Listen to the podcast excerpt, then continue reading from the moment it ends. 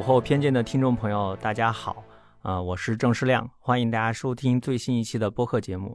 今天这期节目，我邀请到一位非常有意思的，也可以说是我长期崇拜的作家啊，就是刘波老师。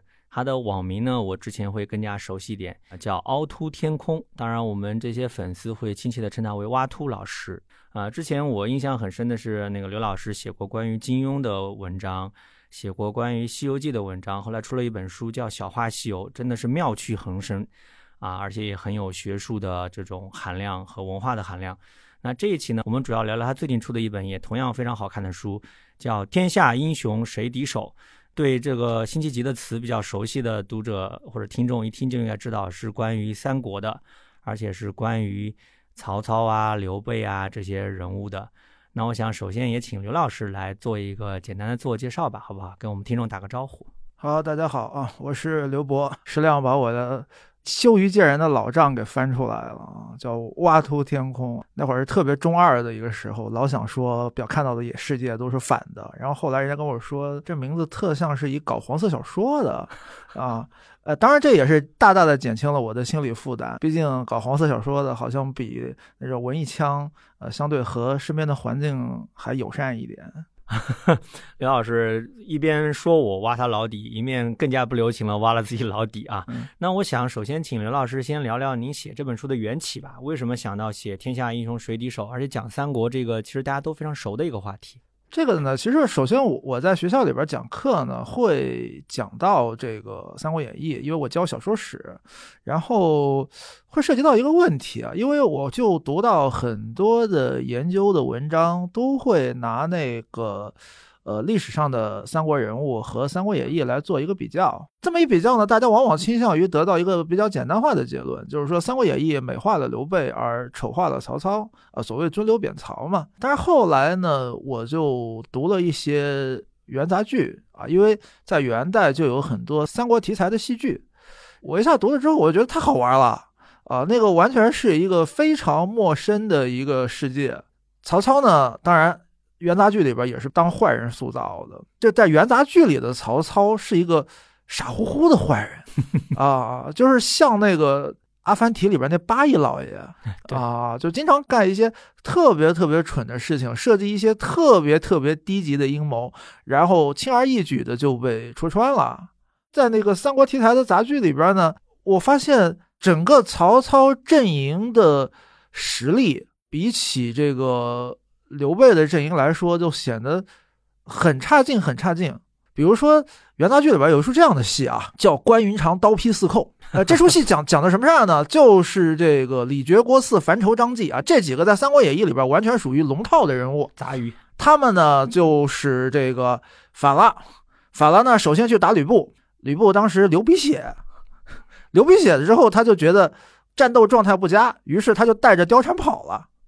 然后呢，国舅董承呢就去找救兵，找救兵呢，先就找到曹操了。结果找到曹操之后，曹操手下的大将许褚啊、曹仁啊，呃，还有曹操的儿子就是那个黄须儿曹彰啊。当然，这个是年纪其实不对了，但所有曹营的将领在这个李傕、郭汜面前根本就是废物，打不过。所以曹操再得搬救兵，这个之后才搬请了关羽，然后一刀一个把那四个都给劈了。也就是说，在元杂剧里边，曹操阵营的人，他的那个水平，比起关羽、张飞来说，那个简直就是差的，就是天差地远了。我们要看《三国演义》的话，我们的感觉就是，曹营的大将固然不如关羽、张飞，但是差距也没有大到说没法打的那种地步。另外，还有一个很有趣的地方是什么呢？我们读《三国演义》，我们会看到，呃，这个荀彧啊。啊，虽然很多人念苟货，啊，荀彧啊，荀攸啊，这个郭嘉呀，哎，都都是非常高明的谋士。但是在元杂剧里边呢，曹营这些谋士也都不见了。曹操身边没有像样的能够用计的人，曹操身边出谋划策的最常出现的就是张辽，所以张辽人送外号“百计张辽”。啊啊，就是张辽起到了谋士的作用，而曹营里边本来那些常见的谋士基本上都失踪了。呃，所以在赤壁之战之前，呃，元代的评话里边说，曹操发了一句感叹，说刘备有诸葛亮，孙权有这个周瑜，但是我呢就只有一个人，我怎么就没有谋士啊？然后曹操就想尽方法要去寻找一个好谋士，好不容易找到了一位仙风道骨的人物，终于有谋士了。说破英雄惊杀人，真的蒋干啊！所以蒋干是曹操手 啊，那个意中人，对吧？曹操是费尽心机才找到了这么一个谋士啊。然后我们知道，因为我们很多人在讨论这个《三国志》和《三三国演义》的比较的时候啊，是直接拿这两部书比较。对，但是我们要想到，就是其实不管是罗贯中还是其他人也好，就是《三国演义》的作者，他在创作这部小说的时候，他首先面对的一个大量的民间资源，其实就是元代的这些平话杂剧。对，啊，所以就是和这些平话杂剧比的话，我们会发现《三国演义》其实是努力的想把我写的这个故事往正史上靠，对，让它变得正常一点，要变得正常一点啊，就是说这个。我们如果说看完了《三国志》就看《三国演义》，你会觉得，哎，曹操阵营的很多人物被《三国演义》贬低了。对，但是你要是看过了元杂剧，你再看。《三国演义》，你就觉得《三国演义》里边曹营那些废物们啊，现在是政通人和、百废俱兴啊，这个全靠同行衬托啊，对，一下子感觉就就不对了。就是说，曹营的武将变得好像至少在关羽、张飞面前走个几十个回合也是打得了的。曹营的那些谋士们也终于是重见天日了啊，所以这是一个很大的一个刺激，就是。不是直接从《三国志》跳到这个《三国演义》，而是从《三国志》到元代的平话杂剧，然后再回到啊《三国演义》，就是这么一个过程。我想把它给写出来。然后，那您在这个写的过程当中，有没有挖掘出很多比较有意思的好玩的料？就像您刚刚讲到的，除开蒋干成为曹操呃身边的第一智囊之外，还有别的类似的料吗？元杂剧真的是一个宝库，它就是反映的都是这个民间艺人的这种很多的想象。比如说讲那个刘备三顾茅庐请诸葛亮，隆中对啊，诸葛亮对天下有全局的考察。对对对，对《三国志》这么写的，《三国演义》也是这么表现的。元杂剧怎么写的呢？刘备去请诸葛亮，诸葛亮开始看刘备不行，死活不愿意出山。结果后来呢，赵云突然赶到，跟刘备汇报说：“您生儿子了。”诸葛亮一听说，哎，这个人能生儿子，然后再观察一下刘备，觉得，哎。你的儿子的前途未可限量，于是诸葛亮就决定出山了。决定出山呢，然后就开始给刘备分析天下形势。但是这个分析天下形势就不是讲曹操强大未可争锋啊什么的，他变成讲什么呢？就说咱们算啊，现在那个孙权呢有七十二郡，七加二等于九，然后呃曹操呢有八十一郡啊，八加一也等于九，所以咱们要找一个还能等于九的地方。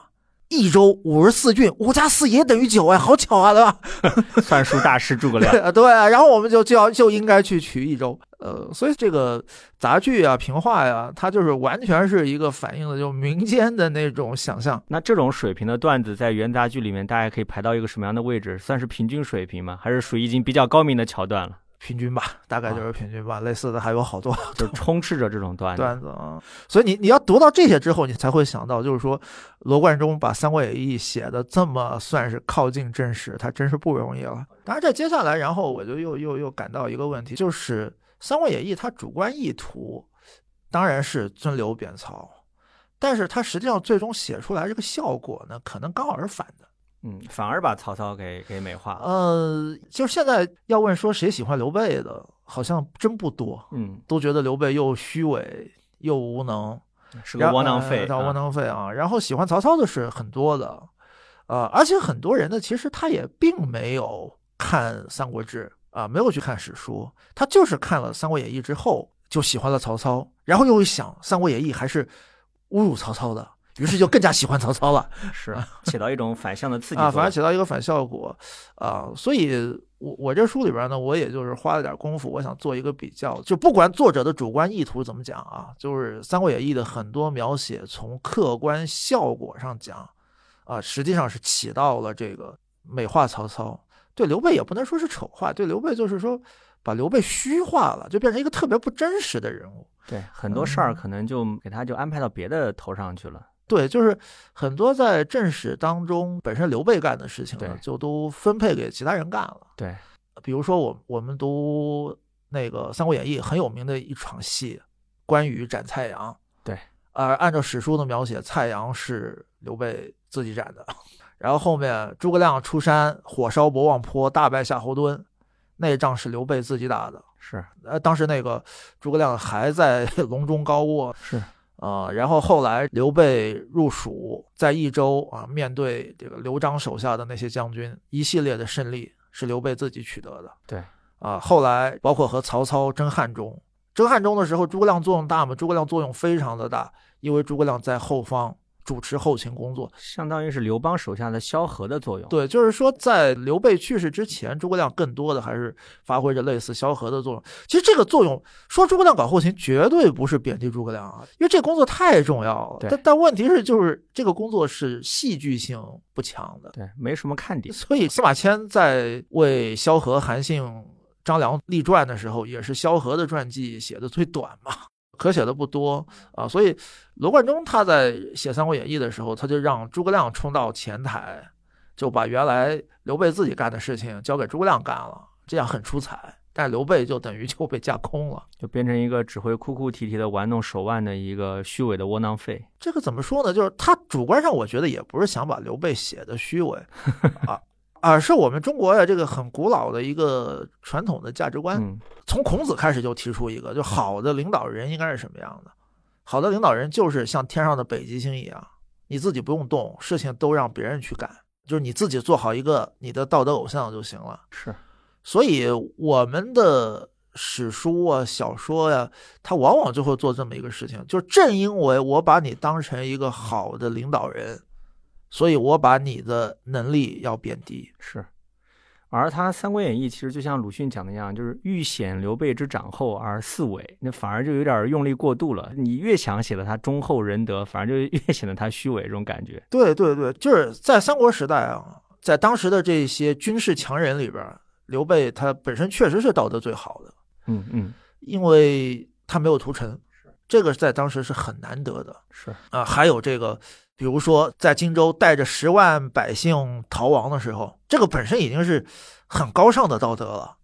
《三国演义》呢，他也意识到，哎呀，刘备很高尚，于是我要美化他一下，就再加一笔，说那么多百姓跟着我一块逃亡，受苦了，我活着还什么劲儿啊？刘备就要投江而死。这一家反而家坏掉了嘛？我小时候看到这儿，我整个人都傻了。我想你，你这个人是不是脑子有点问题，或者你在作秀吧？你 对对，就是说特别感觉就是说刘备在作秀啊。所以就是说，有的时候本身史实已经很感人的啊，但是呢，他再一渲染就渲染过头了。而且另外一个就是说，刘备他作为一个真实存在的政治人物，他道德再高尚。他也不可能说纯洁无瑕，对，不会是白莲花，对，肯定身上也也还是不可避免的会有一些污点的，污点嘛，洗不掉的污点嘛，在那里硬洗，啊，本来确实很高尚的事情嘛，又给夸张到浮夸，那这人物当然就显得虚伪了。对，那反过来，您刚刚也提到说，他写那个曹操的那个坏、那个奸诈，反而把他写的还挺可爱，写的挺好的哈。当然，三国也有好多不同的版本了，对吧？那个嘉靖本就是比较早的一个版本，本身对曹操应该就是比较友善的。然后后来那个号称是最尊刘贬曹的，就是毛家父子改过的那个版本，他也忍不住经常提到曹操阿蛮可儿，就是喊着曹操的小名阿蛮，好可爱哦，是吧？他本身也确实是想把曹操呢做一个往那个可爱的方向塑造的。另外呢，他有一些写作的手法呢。尤其对现在的人来说，有意无意的也是美化了曹操。比如说曹操的出身，嗯，他的爸爸能够花一亿钱买一个三公座，就是他们家已经有钱到可以买一个国家总理级别的这个官位，就是他人生的起点，就是我们大多数人你一辈子再怎么努力也达不到的那个终点。对，而《三国演义》什么时候跟我们渲染说曹操出身很好了？基本上不提，相反是学着袁绍的那个腔调骂曹操坠烟已丑。对你越是贬低曹操的出身，你那个最终的那个表现的出来的那个艺术效果就越显得曹操是能力以外资本为零嘛。是白手起家的了不起的英雄。对，而一个白手起家的英雄，这个对于现代人来说肯定是更能打动人的。对对，所以他是想贬低曹操，但是效果上实际上美化曹操了。另外还有一个就是。《三国演义》里边写的曹操那个很多的欺负皇帝啊、杀某些名士啊，那些例子确实是不存在的，那是扣在曹操头上的屎盆子。对，但是呢，曹操对于我们今天的人来说，最可怕、最不能接受的一件暴行，《三国演义》反而是很少表现的，是就是曹操经常喜欢大屠杀。对，史书里边对曹操的屠杀的记录呢，数量很多，而且呢，可以肯定，史书记录的曹操的屠杀的次数要少于实际的屠杀次数啊，因为这个就是等到曹操已经这个占据中原之后啊，中原地区发生了一次叛乱，然后呢，这个曹操的儿子曹丕呢，迅速就把这个叛乱平定了。呃，由于那个陈是先守城，后来才被打下来的，于是就有了一个争论，就是说对于这些先守城再投降的人，咱们应该怎么处理？有人说按老规矩办，都杀掉呗。但是曹操手下的一个重要的文臣陈玉啊，陈玉呢这个时候就提出来说，当年特别乱的时候啊，我们通过杀人可以立威，但现在呢，我们已经不需要立威了，因为中原地区基本上已经是被我们牢固的控制住了。这个时候我们不需要立威，这些投降的人我们就不要杀了，因为人口都是资源啊，都是劳动力啊。啊，就这个事情呢，它是被当做一个正面的事例记下来的。这次曹老板没有搞屠杀。咱们作为一个正面案例记下来，那也就意味着之前肯定有很多次屠杀，这个就是走流程的事情嘛，是就不用专门去讲了。所以史书当中的曹操的形象，恐怕远远比《三国演义》里的曹操的形象让人感觉是血腥恐怖。我这说吧，我就打了个比方，就是有些人就只讲啊，《三国演义》里边曹操的某些劣迹，正史当中是不存在的。这就好像什么啊？我假设我套一个著名的段子。曹操跟陈宫对话，曹操说：“我要杀死十万徐州人和一个杀猪的。”啊，然后陈宫问：“为什么要杀一个杀猪的？”曹操回答：“我就说没有人关心那十万徐州人。”万能的苏联笑话。刚刚讲到史书里面记载了一个曹操的事情，是当正面事迹来记载。可是你推想一下，你会推想到其实还有很多类似的事情都发生过啊。我觉得这种揣摩古人文本背后的东西。这个也就是我们所谓的这种古人的写史书的书法啊，也是个很有意思的事儿。刘老师，你能聊聊吗？你是怎么样去揣摩古人的，用我们日常的这种现代人的经验去揣摩古人，然后得出一些我们可能过去不太注意得到的信息？这个我我觉得人心总是相通的嘛，呃，而且在官方的文献当中，肯定是正面案例有更大的被写下来的机会。所以很容易推想正面案例背后是不是有一些其他的事情？其实刘备也一样，比如说关于刘备也有一个类似的事情，就是刘备在准备和曹操汉中决战之前，那个时候他肯定要想方设法把所有的资源都集中起来嘛，是要做准备。为了要能够集中更多的粮食，所以刘备就下了一道这个禁令，就不许民间酿酒。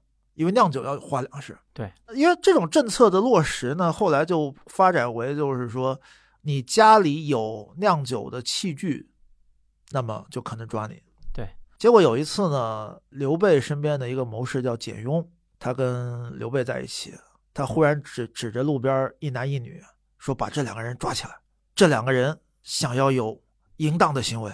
然后刘备就很奇怪了，人俩好好站着，你要抓他干嘛？怎么就有淫荡的行为了？简雍说了，他们带着干淫荡行为的器具啊，那不就应该抓吗？刘备听了简雍这个话，也就明白了。于是啊，就是家里有酿酒器具的人也就不抓了。嗯，哎，这是一个有快乐的结局的案例。但是我们也可以由此推想，之前受冤屈被抓的人数量绝对不在。少数，嗯，不然就不会有谋臣专门用这种形式来进谏。对，包括您讲到刘备，我印象很深的一段特别好玩，就讲说刘备在史书里面讲他年轻的时候不好读书，喜欢玩一些纨绔子弟的东西。然后您就分析说为什么这样呢？因为他可以借这个东西混进当地的那种精英圈子、文化圈子，获得一些社会资本。哎，我觉得这个分析就特别妙。您是怎么能够 得出这样的分析出来的？首先，一个是结果，嗯啊，有些事情是只能由结果去推过程的。就是说，刘备出身是不高的，这点是可以肯定的。但是刘备获得了非常多的大名士的赞美啊，最熟悉的就是孔融。对，孔融。另外还有像曾经做过刘备领导的一个叫陈济的人。对，还有当时天下最了不起的儒学大师郑玄啊，他们都对刘备评价不错。如果说刘备他只是一个简单的会胡玩的人，他怎么可能获得这些名士的认可呢？就他身上肯定有某一些特质啊，是让这些名士觉得欣赏的。要做联想的话，就是当时这些文化人最大的困境是什么？社会声望也是有的，政治资源也是有的，钱绝对不缺啊，但就是和宦官的斗争老是失败。对，手里面没有枪杆子。对，那就是没有枪杆子。那么刚好刘备在什么地方可以满足他们的需要？那么多人对刘备的军事才能的评价还是不低的啊，也就是说，刘备可能。刚好就是我虽然不爱读书啊，但是我能够让你们感受到我的价值观和大家各位文化大佬是一致的。嗯，反正和你们一致的人里边，我可能属于相当能打的。比我文化高的没有我能打，比我能打的没有文化高。对，可能就差不多类似于这么一个处境吧。啊，而且我觉得您还分析到说，刘备当时很多看似是纨绔子弟的爱好，比如喜欢好看的衣服。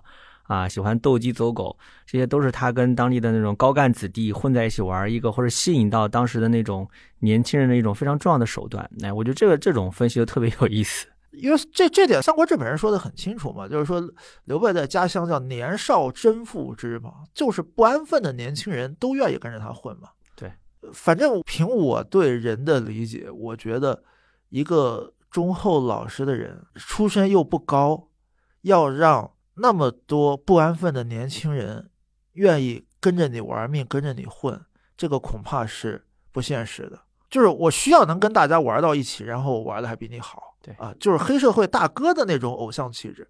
而这点恰恰是这个《三国志·正史》里边本身他写的也是很清楚的，《三国演义》他可能就是觉得这段话败坏刘备形象嘛，嗯，显得刘备不学无术，游手好闲。对，所以不同版本的《三国演义》对。史书当中的这段话呢，是做了不同程度的这个删减，呃，当然他的主观意愿肯定也是我要美化刘备，但是这样反而一改就把刘备改的不真实了。对，而而且我我觉得这也是一个其实特别有意思的一个地方，就是你说刘备和曹操这两个人，曹操呢是一个高干子弟，年轻的时候呢是真的是有理想的，真的是有确实是有那种匡扶社稷、为国为民的理想的，可是最后呢，他成了一个特别凶残的屠夫。是，而刘备呢？开始确实是 有点走黑社会大佬路线出道的，但后来呢，他又确实变成了一个呃相当仁德的一个领导人，啊，这种人生的转折也是会呃更加加强这个人物的魅力的一点，呃，这个也是打动我的，也就是刺激我想把这本书写出来的一个重要的这个原因。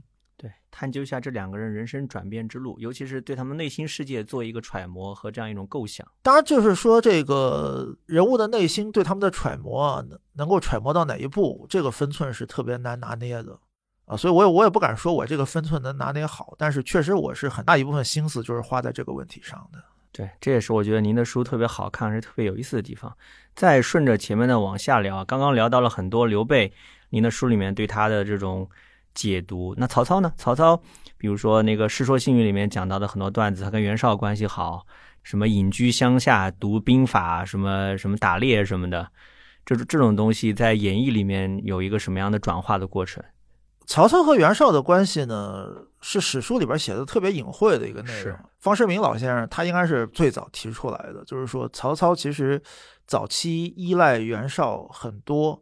然后他提出来这之后呢，后来很多学者又做了呃相应的后续的研究，就发现这个证据是越看越坚实啊。就是说，曹操早年应该说是袁绍一步一步扶起来的，嗯，因为本身曹操是属于宦官集团嘛，嗯，清流所不耻啊，而袁绍是士人，这个而曹操是跟着这个清流士人混的，他等于是背叛了自己原来那个集团。对，史书当中有很多的蛛丝马迹，就是曹操早期在打拼的阶段，一步一步的，真的是都离不开袁绍的帮助。等于袁绍是他大哥，他是袁绍小弟啊，就就是有有这么一种味道啊。最后曹操迎回汉献帝这个事儿，就标志着就是他是背叛了袁绍了。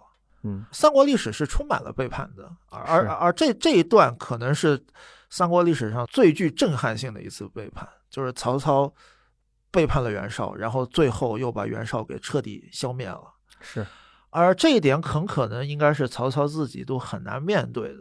他可以承认自己是一个奸雄，但是他总是让人感觉就是说我是一个比较爽朗的、比较敢说大实话的，对。做你们想做又不敢做的，想说又不敢说的，啊，他希望自己是这样一种奸雄，所以这次背叛是这个曹操就不太敢面对的。嗯。所以首先就是曹魏有一部官方的史料，就是王臣的那个魏书，嗯。而这个后来那个陈寿写《三国志》的时候呢，就有很大程度上呢是依赖王臣的这个魏书，所以你粗粗的读一下《三国志》啊，你是感受不到曹操的这一面的。是，就是以方世民先生为代表，是很多学者慢慢把这个问题给梳理出来的嘛。嗯嗯，而《三国演义》呢，就也就完全没有注意到这一点。对，所以就是你光看《三国演义》，你根本不知道曹操和袁绍关系那么亲密。呃，对对对啊对，就是等于就是说，《三国演义》反而是接受了曹魏的官方史书所提供的那个曹操的形象嗯，啊。从这点来说，当然完全是无意当中又是一个美化曹操的地方了。对。然后那个您刚刚讲到说曹操不太愿意面对他背叛袁绍这个事儿，让我想到，其实《三国演义》小说里面多少也涉及一点点，比如讲说最后曹操在袁绍的墓前痛哭啊，或者做出一些情感充沛的表态之类的，这个是不是其实也是您刚刚提到不敢面对的一种体现？只是小说的作者可能也没有意识到这是一种体现而已。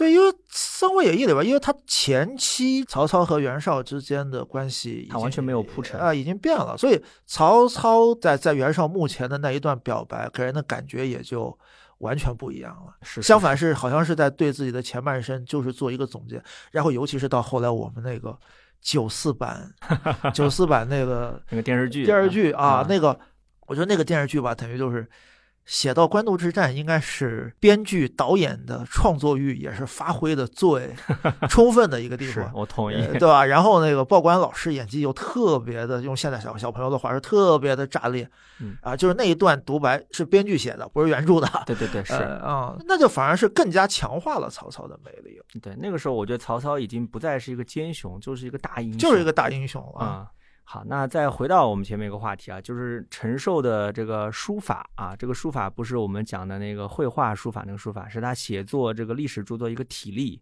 他的这个结构的安排和他的一个价值观和他的取舍的标准吧。那其实刘老师这个书里面做了很多对陈寿的著作的一个精彩的解读，您也跟我们的听众朋友分享一下吧。您是怎么样去解读他这背后的蛛丝马迹的？因为陈寿在写那个《三国志》的时候，其实特别难，因为太近了。司马迁写《史记》的时候就就发了个感慨，他说：“咱们就看孔子写《春秋》吧。孔子写《春秋》的时候，春秋初期的事情清清楚楚、明明白白，什么政治内幕都给你交代的清清楚楚。但是春秋后期的事情，孔子说话就隐隐晦晦，好好的话就不好说了。嗯，为什么？眼前的事、身边的事，特别的容易犯忌讳，话就没法说了。司马迁为什么要说这个话呢？因为他的《史记》是从上古的皇帝时代一直写到自己生活的汉武帝时代的，所以汉武帝时代的很多事情，司马迁也就不好说了啊。所以有一些《史记》里边写的特别简单的内容，可能司马迁反而是感慨最深的。嗯那现在到陈寿了，陈寿同样面对这个困境。我现在怎么样写曹魏的历史吧？第一，我肯定要尊曹魏为正统。对，因为晋的合法性是从曹魏来的。对，因为我我现在是一个晋朝人，对吧？我的这个晋朝的合法性是从曹魏来的，否定曹魏的正统，这个是彻底的政治不正确，是不可以的。但是呢，你又不能把曹魏写的太好，因为如果把曹魏写的太好的话呢，那你晋凭什么取代魏呢？是，如果说曹魏历史比较长，呃，有个两三百年，那也好办了。那开国皇帝曹操是曹操，当然没有当皇帝了，但反正开国的曹操、曹丕是好的，然后最后的皇帝是坏的。但问题是，他就曹魏的历史又很短，所以很多事情就很难处理啊。所以陈寿在写那个《武帝纪》啊，就写曹操的时候，本身就做了一些很不像写帝王的处理，比如说。看那个《史记》的话，《史记》写刘邦出生怎么出生？有一条龙对，缠绕在刘邦的马迷身上，哎跟他交媾。呃，对啊，然后就是说，天生的帝王嘛，他的出生要有一些神奇的征兆的。你你往后看历朝历代的史书，那总会有这样的内容啊，什么天上的一颗星星啪的掉下来喽，什么出生之前啊，那个房间里异香扑鼻喽，门口的大树上云气缭绕。呃，对的，都要有一些这样的内容。但是写曹操出生就没有这个内容，也就是说，有一些常见的帝王出身的必要的元素，在写曹操的时候就没有。嗯而且呢，其实曹操确实也是把人得罪狠了。曹操这个人物，就是我们隔着距离看啊，确实太有魅力了。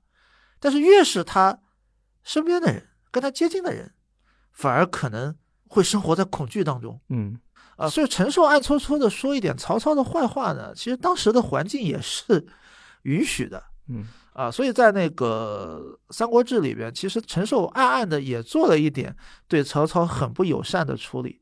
啊，当然还有对后来对曹丕的处理，那那段话我现在我背不下来，但是有朋友就对他做一个大白话的翻译，就说曹丕呀这个人呐、哎呀可有才华了，要不是缺德，那就是个好皇帝了。啊啊，那一大段话你要把它翻译成大白话就这个样子，啊但是你你要是乍看的全是高级的正面的形容词嗯，啊，就是说他使用了很多这种皮里杨秋的这种手法。是，我也看到过类似的分析，也是分析陈寿对曹操给的历史定评，其实也不高，其实把它渲染成是一个凭借自己的这种奸诈的智慧和这种出众的武力来征服天下的这样的一个君王。这个也是一个很有意思的一个现象，就是正因为曹操没有被当做一个好皇帝来塑造，所以他的能力被全方位的渲染。是，啊如果说他被当做一个好皇帝塑造的话，他的能力可能很多就会不提了。是这个，你也提到个例子，书里面就讲唐太宗李世民其实打仗非常厉害，是不得了的军事天才。可是因为他后来做了皇帝，他的军事这方面就被史书严重的削弱，就干脆就不怎么提。呃，对，这叙事里边还有，但是就是论战里边就不提了，论战里边不提了。之前也是，你看司马迁写刘邦，你要仔细看一下《高祖本纪》，你会看到刘邦其实是很能打的。是，啊，天下第三，除了不如项羽跟韩信之外，其他人真的基本上不是刘邦的这个对手。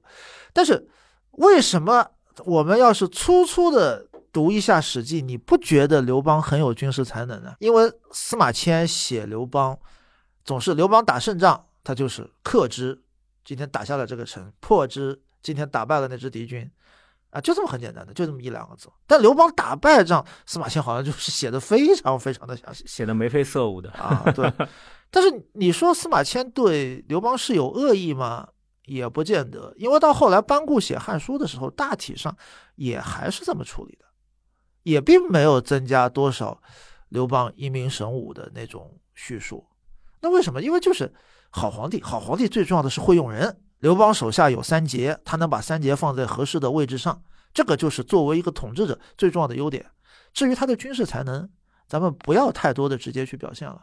嗯啊，这个也就是古代的史官塑造好皇帝的一个书法。是，其实他军事才能，《史记》里面就有体现嘛，就是那一段韩信说他将兵多多益善，陛下只能将十万人。古代那种条件下，能将十万人已经不得了了。对对对对对，这其实也是咱们要仔细琢磨这个话里的味儿。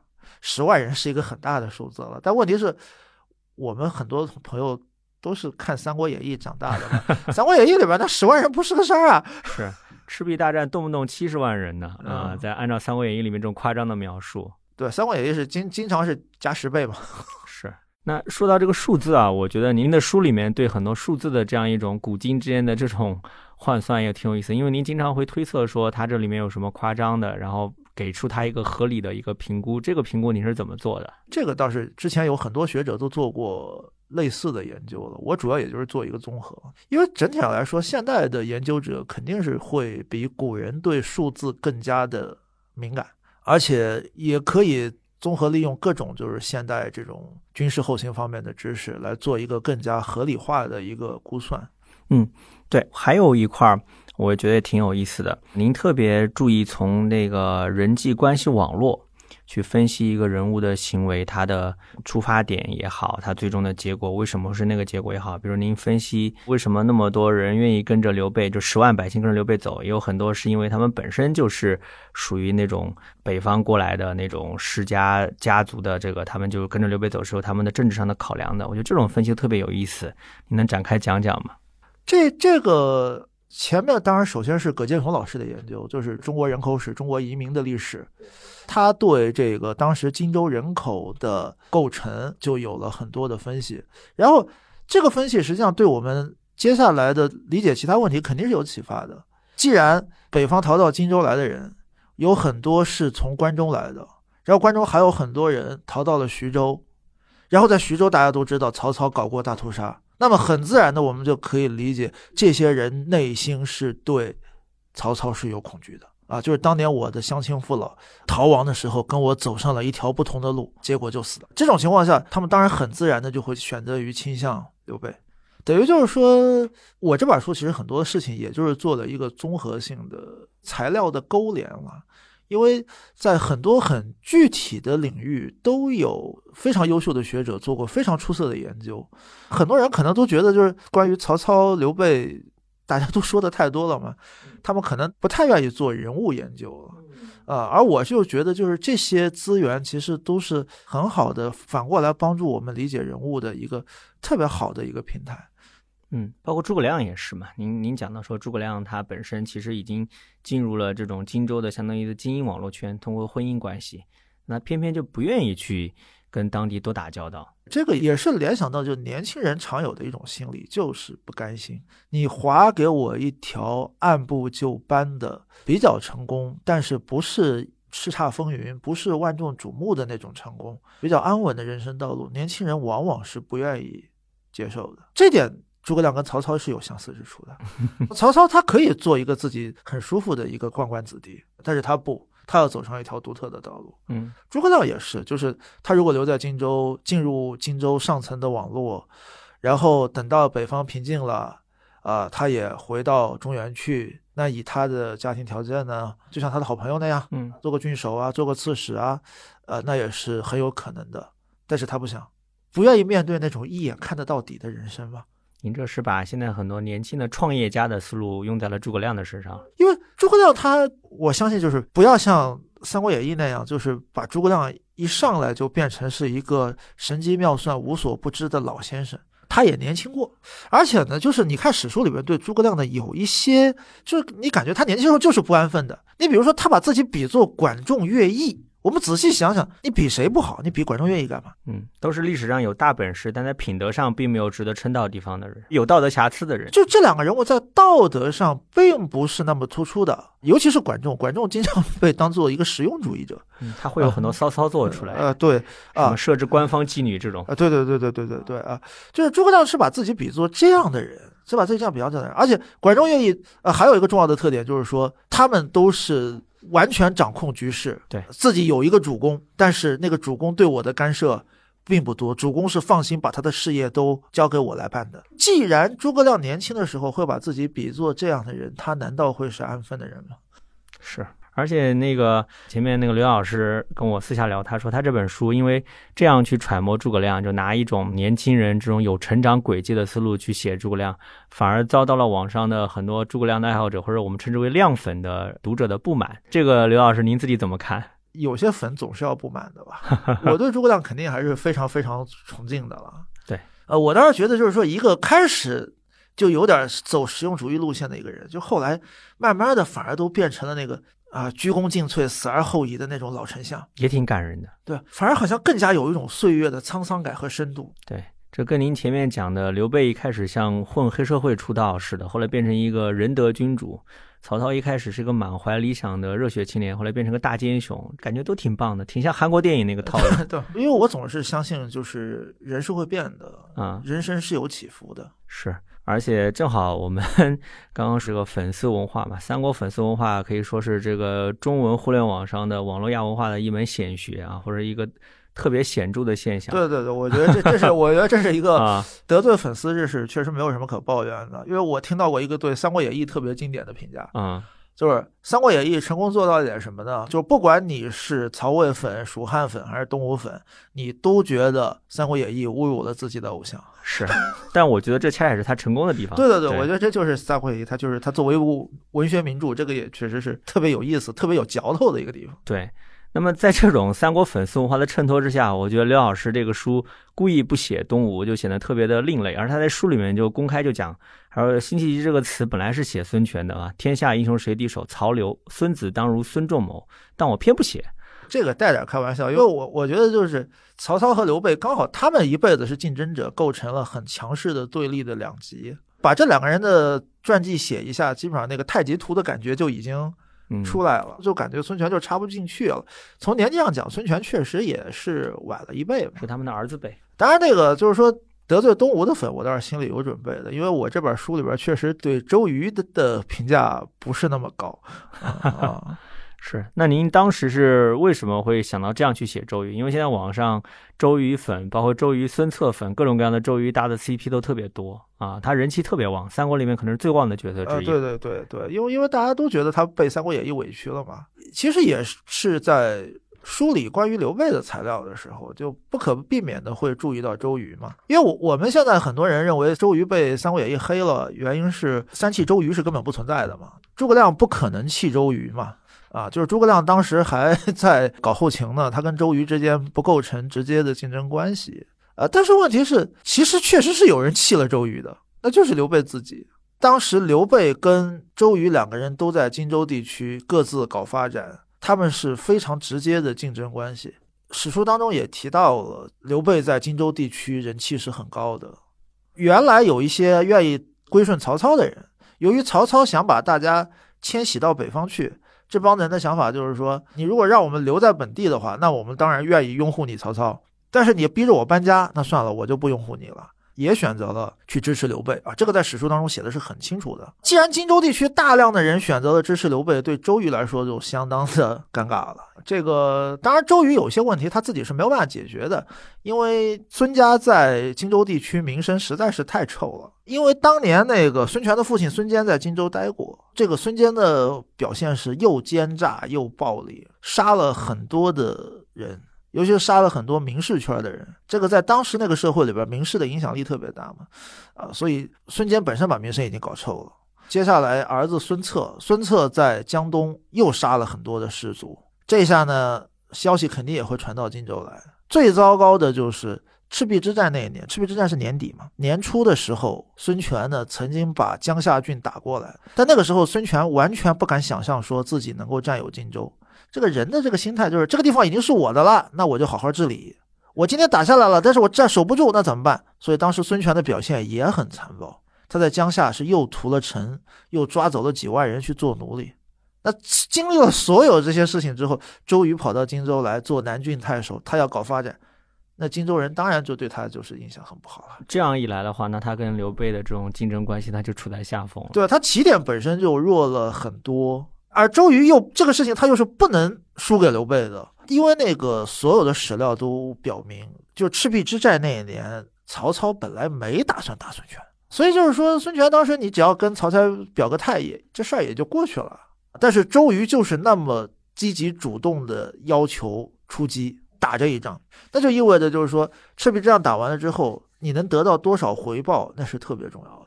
嗯，这个回报如果得不到，就表示周瑜这个战略决策是不妥的啊、对，哪怕你打了胜仗，你战略上都是错了。而且我们也看到，就是当时孙权手下有那么多人反对和曹操开战，也就是说，如果说在荆州地区周瑜和刘备的竞争失败了，那么周瑜回到孙权身边，肯定会受到原来主和派很激烈的抨击。所以周瑜是感受到了，肯定是感受到了极大的精神压力，所以他最后提出一个很疯狂的计划嘛，就是说。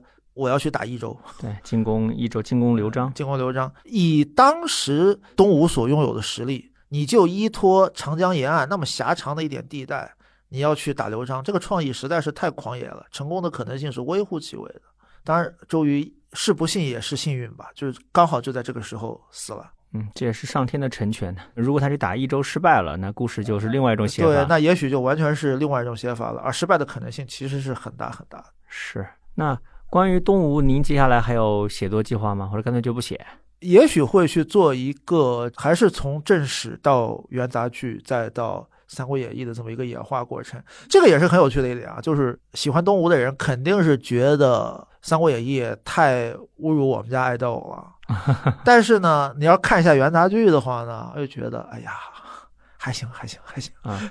总之，一切的一切的罪恶的根源就是元杂剧啊，各种乱七八糟东西都在那。就是《三国演义》里边很多袁术干的猥琐的事情，《三国志平话》里边、元杂剧里边都说是孙坚干的。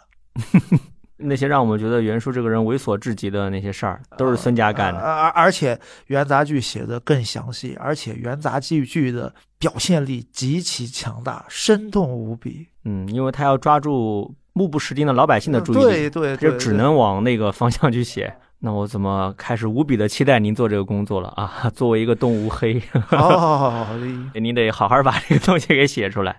啊，刘老师，您自己平常关于三国方面，您喜欢哪些？就像您前面讲到哪些学者的著作啊，或者哪些您觉得写的比较好，您觉得挺有意思的书，什么小说啊，类似您这样的作品有吗？啊，我刚刚提到方世民先生，对对对，方世民老先生的著作，对，还有罗三阳老师，啊，罗三阳老师是一个脑洞特别大，但是对于三国史料特别熟的一位老师。他写书的时候呢，有些地方他可能对读者可能不是特别友好，就是他有一些很边边角角的史料，他可能是担心我要跟大家在解释我这条史料是哪里来的，让读者的记忆负担太重，他反而就不提了。嗯。但这一不提呢，反而可能会引起误会，以为是他自己在瞎开脑洞。其实他说什么话，基本上都是有依据的。对他那本书叫《原本出密码》啊，对他可能还会有一本新书出来，叫《三国三十案》啊。反正我我看的是觉得特别过瘾。对他那个书呢，我之前听说过，但没看过。我在豆瓣上啊翻了一下评价，发现有给特别高的评价的，觉得写的很精彩，推测就是让人觉得大呼过瘾。但是也有给特别低的评价，就像刚刚刘老师讲的，就觉得是开脑洞，觉得史料交代不严谨，觉得是胡说八道，可能就是因为他在史料上没有给出出处的原因。不，这这个怎么说呢？就是因为毕竟。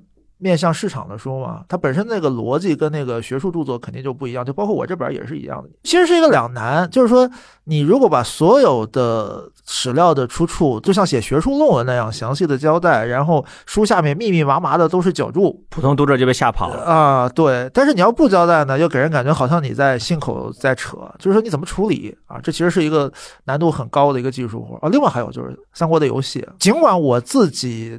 打的不多，但是我很多朋友都爱打游戏，然后我反而是跟他们聊聊游戏吧，我觉得启发都很多很多啊。比如说前两天，前两天我才写了一篇文章，是关于这个，呃，曹魏时期的一个学者，就曹操的女婿何晏的。然后当时就有朋友跟我说，哎，那《三国志九》里边，何晏特别容易叛变，这是他的性格。然后你杀了他之后，可以拿到一本书叫《论语集解》，可以加四点政治。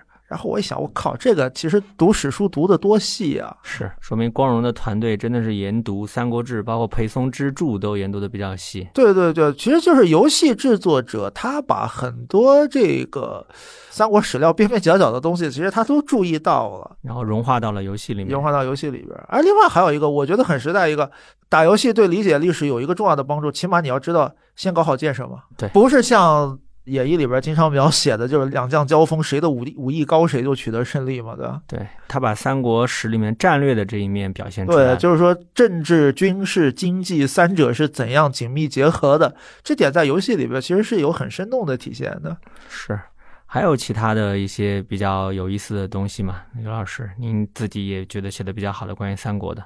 秦王啊，就是马伯庸的 书啊，风起陇西，包括那个什么《三国配角演义》吧，好像。对对对对对，就就是像那个风起陇西，当时还是在网上连载的时候，那那会儿我也刚大学毕业吧，就是那那时候看了还是觉得特别激动的，因为《三国演义》，我们回头看《三国演义》里边很多用的计谋是觉得很不过瘾吧，就丞相交给你一个锦囊，你到了地方你打开一看，对吧？按照锦囊行事就行了。呃，马亲王的那个很多的这个叙事。啊，他把这个双方的这个谍报系统是怎样运作的写的非常的详细，非常的生动。这个写法尽管是很多地方是受西方的侦探小说的影响，嗯，但是他这么一写呢，反而就给人感觉就是《三国演义》的那些锦囊妙计是落了地了，把它的具体的操作流程展现出来。对，就是你看起来诸葛亮只是交给你一个锦囊，其实背后有多少蜀汉的谍报人员在辛辛苦苦的啊舍生忘死的在工作呀？对，包括他。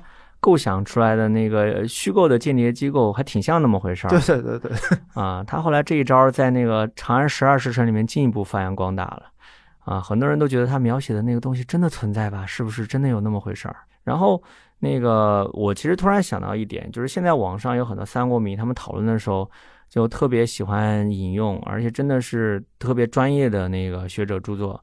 像老老一点的，像吕思勉啊、田余庆啊，像比较年轻的学者，像裘路明老师，而他们这样的一种行为也间接的导致一个非常有意思的现象，就是网红学者经常容易出在这个研究呃魏晋南北朝这个领域里面。